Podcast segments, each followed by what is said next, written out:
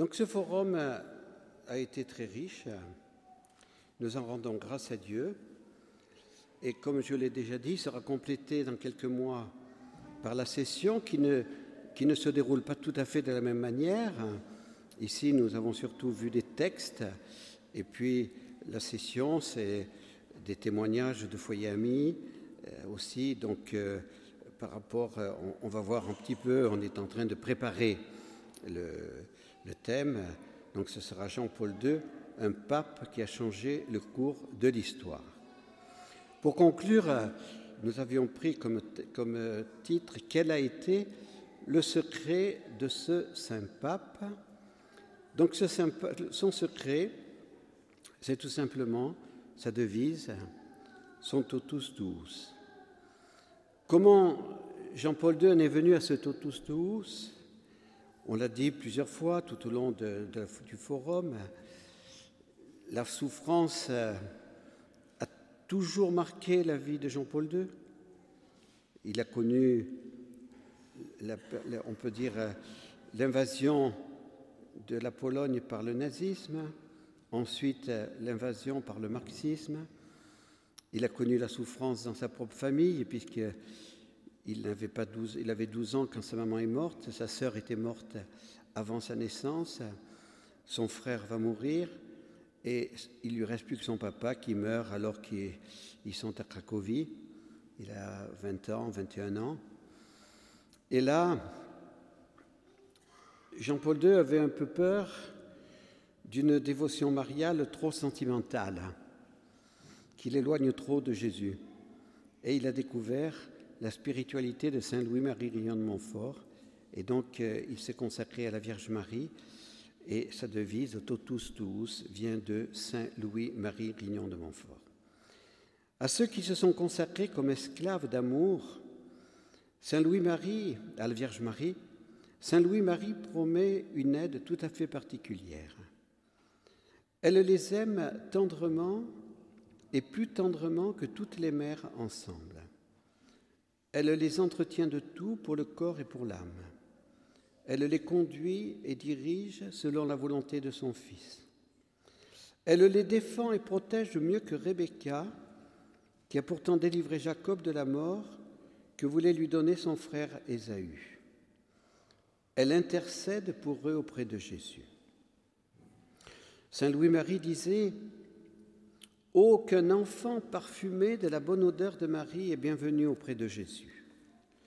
Tout ce que Saint Louis-Marie avait annoncé s'est vraiment réalisé en Carole Wojtyła, devenu le 16 octobre 1978 Jean-Paul II. La Sainte Vierge l'a assurément aimé d'un amour de prédilection. Elle l'a conduit à travers bien des difficultés, bien des dangers, au sacerdoce le 1er novembre 1946. Cette ordination ne se fit pas dans le bruit, mais dans une atmosphère de silence et de recueillement qui nous rappelle Nazareth. Il fut ordonné seul, dit le père Malinsky, dans la chapelle du prince archevêque de Cracovie. C'était une journée grise, triste, chose tout à fait normale pour un jour de Toussaint en Pologne. Le lendemain, le jour des morts, il célébra ses trois premières messes que je servis moi-même au Wawel, cathédrale de Cracovie. La solitude de ce nouveau prêtre pour son ordination nous touche. Le totus tuus renouvelé du nouveau prêtre à sa mère tant aimée, personne ne peut le mesurer. Tout de suite après son ordination sacerdotale, le père Carole Wojtyła a été envoyé à Rome pour préparer une thèse sur Saint Jean de la Croix. Il profita de ce séjour à Rome pour prendre pendant ses vacances un premier contact avec la France et faire plusieurs pèlerinages en notre pays. Je passe sur beaucoup d'événements jusqu'au moment où, en mai 1967, il est nommé cardinal, il n'a que 47 ans. La Sainte Vierge l'avait conduit peu à peu, ce fils de prédilection, là où, où Jésus le voulait, sur le siège de Pierre à Rome.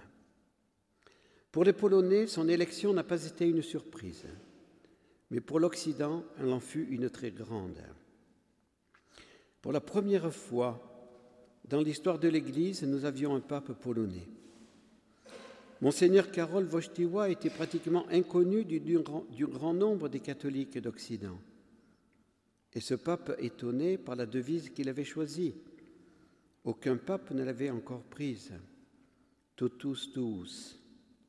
Il fut élu pendant le mois du rosaire, un 16 octobre. Son premier message aux Romains J'ai eu peur d'accepter cette nomination, mais je l'ai fait en esprit d'obéissance à Jésus-Christ et de confiance absolue envers sa mère, la très sainte Madone. Le père Malinsky donne un magnifique témoignage sur la vie intérieure du cardinal Vostiwa au cours d'une visite pastorale au Canada. Le soir, il s'isolait. Jamais il de réunions mondaines. La Sainte Vierge va ensuite montrer au monde par un très grand miracle, que la vie de Jean-Paul II était entre ses mains.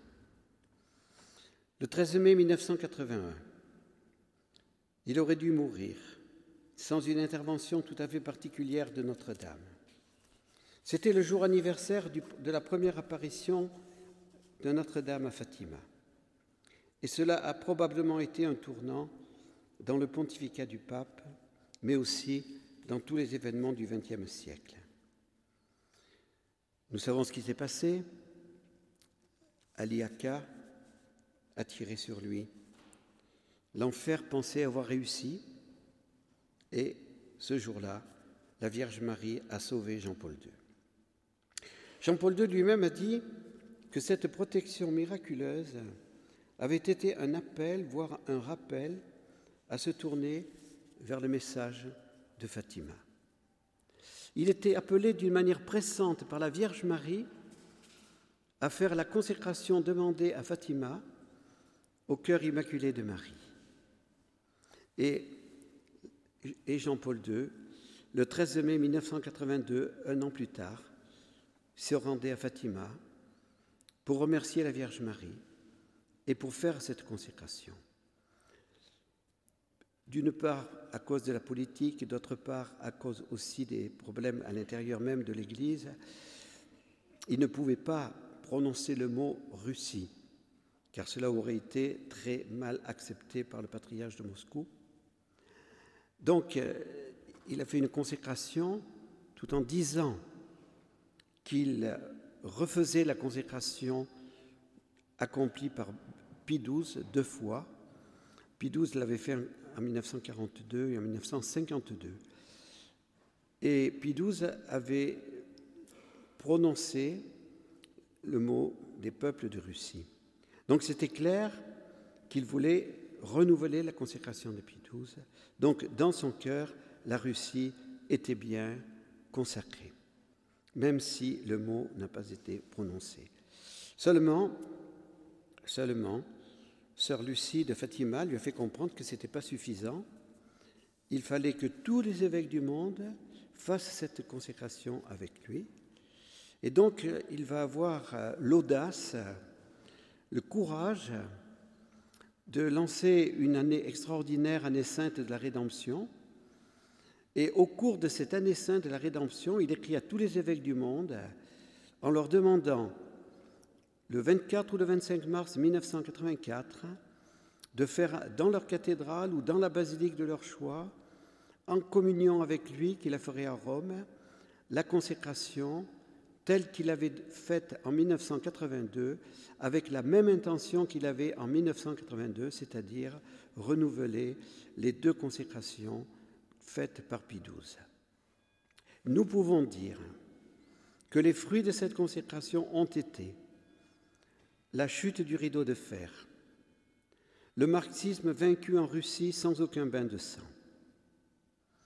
Nous pouvons dire aussi les signes merveilleux qui s'en suivirent, les JMJ de Chestokova, 1 million 500 000 jeunes à peu près, nous y étions. Paris, 1 million. Rome, plus de 2 millions. Et puis, les autres journées mondiales de la jeunesse. Et à Chestokova, en 1991, après la communion, Jean-Paul II avait improvisé. Il ne lisait pas son papier. C'était le Saint-Esprit qui parlait. Et là, avec son cœur, il a remercié profondément la Vierge Marie. Sa joie transparaissait et il disait, que se passe-t-il en ce jour merveilleux? Une nouvelle Pentecôte. Pour les JMJ de Paris, des journalistes ont parlé de révolution de l'amour. Qui était responsable de cette nouvelle Pentecôte, de cette révolution de l'amour? Dieu miséricordieux, bien sûr, mais surtout la Vierge Marie. Et ce petit instrument, son fils de prédilection, qui avait offert sa vie pour l'Église, dans la voiture qui le conduisait à l'hôpital Gemelli le 13 mai 1981, alors qu'il était en train de perdre deux litres et demi de sang. Jean-Paul II devenait un pape martyr. La Vierge Marie prenait encore davantage possession de sa vie et lui faisait vivre en sa chair et en son esprit ce qu'il appelle plus tard l'évangile supérieur de la souffrance. La souffrance aimante offerte du pape a porté beaucoup de fruits. Cette souffrance s'est ajoutée à celle des grands offrandes du XXe siècle, Padre Pio, Sainte Faustine, Marthe Robin, Mère Teresa, nos fondateurs, dont Mère Marie-Augusta est notre Père, ne peuvent-ils pas être appelés sans exagération, avec Jean-Paul II, ces apôtres des derniers temps dont a parlé Saint Louis-Marie Nous pouvons appliquer à Jean-Paul II ce passage du traité de Saint Louis-Marie. Oh, que ma peine serait bien employée si ce petit écrit tombant entre les mains d'une âme bien-née, née de Dieu et de Marie, et non du sang, ni de la volonté de la chair, ni de la volonté de l'homme, lui découvrait et inspirait par la grâce du Saint-Esprit l'excellence et le prix de la vraie et solide dévotion à la très sainte Vierge. Comme l'essentiel de cette dévotion consiste dans l'intérieur qu'elle doit former, elle ne sera pas également comprise de tout le monde. Quelques-uns s'arrêteront à ce qu'elle a d'extérieur et ne passeront pas outre, et ce sera le plus grand nombre. Quelques-uns en petit, nombre entreront dans son intérieur, mais ils n'y monteront qu'un degré. Qui est celui qui montera au second?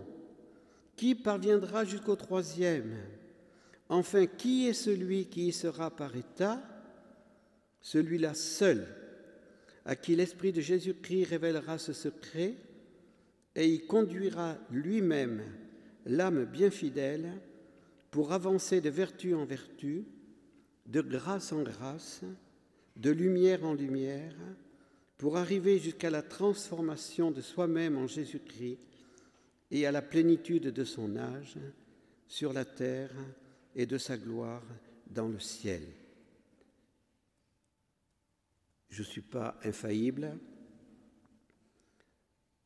mais je peux dire que pour moi, celui dont parlait Saint Louis-Marie Rignon de Montfort était Jean-Paul II.